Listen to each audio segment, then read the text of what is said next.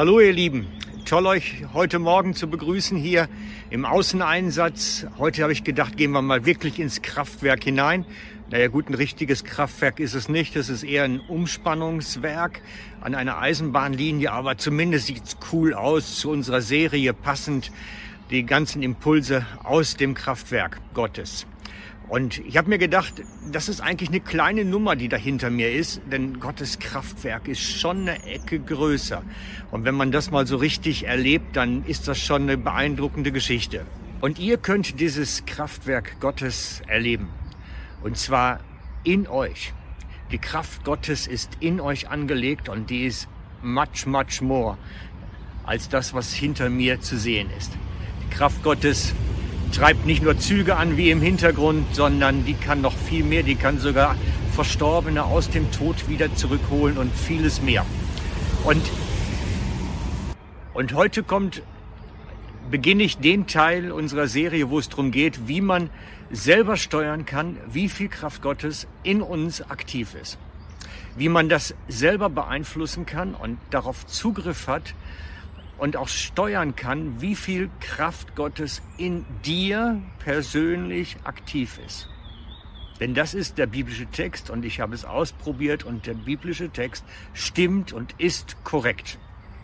Und wir werden alle diese Faktoren, mit denen wir das beeinflussen können, die uns die Bibel zeigt und die der Heilige Geist bestätigt, alle diese Faktoren jetzt nacheinander mal anschauen, Folge für Folge. Und wir beginnen heute mal mit dem ganzen Kapitel Gnade. Denn es steht geschrieben im 2. Petrus 3.18, dass wir wachsen sollen in der Gnade. Und wegen der Nebengeräusche muss ich jetzt leider doch den Rest des Postes wieder aus dem Büro aufnehmen. Einfach weil zu viel Züge durchgefahren sind und einfach das zu viel auch Geräuschkulisse verursacht hat. Also, es geht darum, nochmal, dass wir selber steuern können und in der eigenen Hand und Verantwortung haben, wie viel Kraft Gottes in uns wirksam ist. Es ist ganz erstaunlich, die Bibel sagt an der Stelle ganz klar, dass wir viele Faktoren und Möglichkeiten haben, das zu steuern in uns, wie viel Kraft Gottes in uns wirksam ist. Und einer dieser Steuerfaktoren, einer dieser Faktoren, die es ausmacht, wie viel Kraft in uns wirksam ist, ist der zweite Petrus 3,18 und ich blende ihn jetzt euch auch ein. Wachst dagegen in der Gnade und in der Erkenntnis unseres Herrn und Retters Jesus Christus.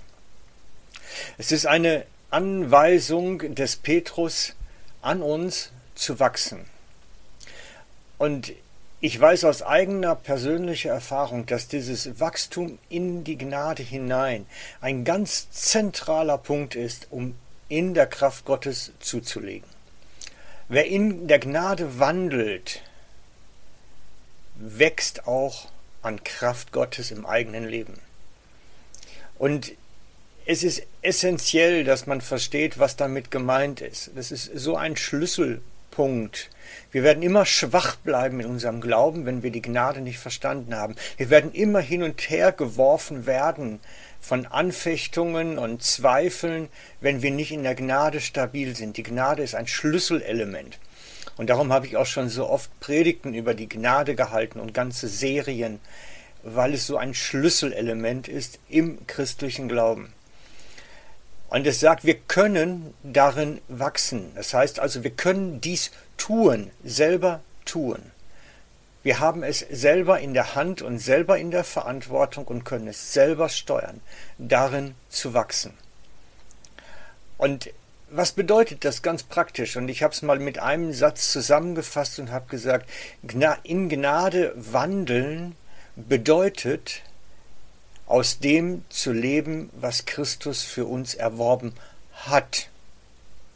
Nochmal, in Gnade wandeln bedeutet aus dem zu leben, was Christus für uns erworben hat.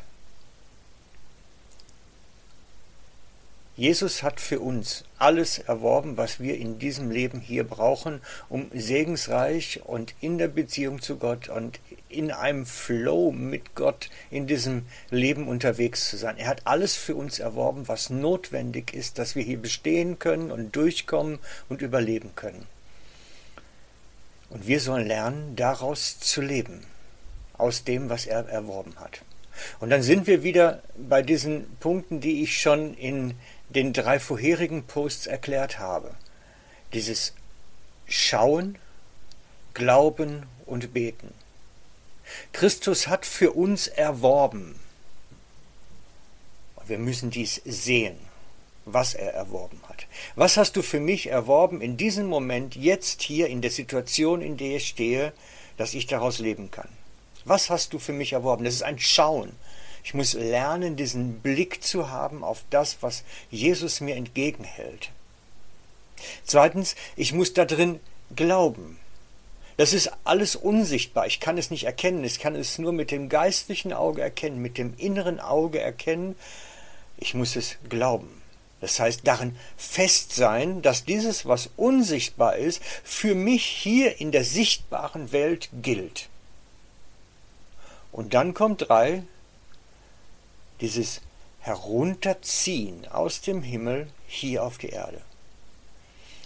Das heißt, ich agiere nachher in der Leitung Gottes so, dass es vom Himmel aus dem Unsichtbaren ins Sichtbare hineinkommt. Das heißt, zu leben aus dem, was Christus für mich erworben hat. Im Alten Testament gibt es da einige Beispiele, wie Gott sein Volk trainieren wollte, so im Glauben zu leben. Das Volk Israel in der Wüste spürte, wir haben Hunger und wir werden hier verhungern, wenn irgendwas nicht passiert. Und sie haben gesagt, da ist Mose, da ist unser geistlicher Leiter, der hat sich zu kümmern jetzt. Und Mose ist dann bei Gott vorstellig geworden, hat gesagt, so geht es nicht, also ähm, wir brauchen irgendwas. Und Gott schickte das Manna. Das heißt, er zeigt ihnen, ich kann euch voll versorgen als ein riesiges Volk über eine lange Zeit in der Wüste. Ich bin nicht zu klein und zu schwach, sondern mein Arm ist groß und meine Macht geht weit und ich kann ein großes Volk inmitten des Nichts versorgen. Und zwar, wenn man das ganze Paket anschaut, mit Brot, des Manna, mit Fleisch, das waren die Wachteln, und mit Wasser. Es gab einen Felsen, der mit ihnen gewandert ist. Es ist für mich ein, ein, ein, ein großes Wunder. Ich kenne Wanderdünen, die sind recht langsam, aber ein Felsen, der mit dem Volk durch die Wüste wandert, ist mir auch neu gewesen, steht aber so in der Bibel drin. Und über diesen Felsen konnten sie Wasser bekommen. Und so ist Gottes Arm nicht zu klein. Er hat ihnen das Unmögliche als Auftrag gegeben, geht in die Wüste mit einer also unglaublich großen Zahl von Menschen und ich versorge euch. Deswegen, das ist für mich dieses, ich schaue das, was Gott vorhat, glaube daran und halte fest und hole es dann vom Himmel herunter. Und darin müssen wir zulegen, aus dem zu leben, was Christus für uns erworben hat. Das heißt, in der Gnade zu wachsen. Und zwar, er hat für uns alles erworben, was wir hier brauchen. Und deswegen dürfen wir glauben und dürfen uns dieses aus dem Himmel herunterholen. Und morgen geht es dann weiter mit noch viel mehr Möglichkeiten, unseren eigenen Kraftpotenzial in uns zu stärken. Also, bis morgen dann, bis bald, euer Frank.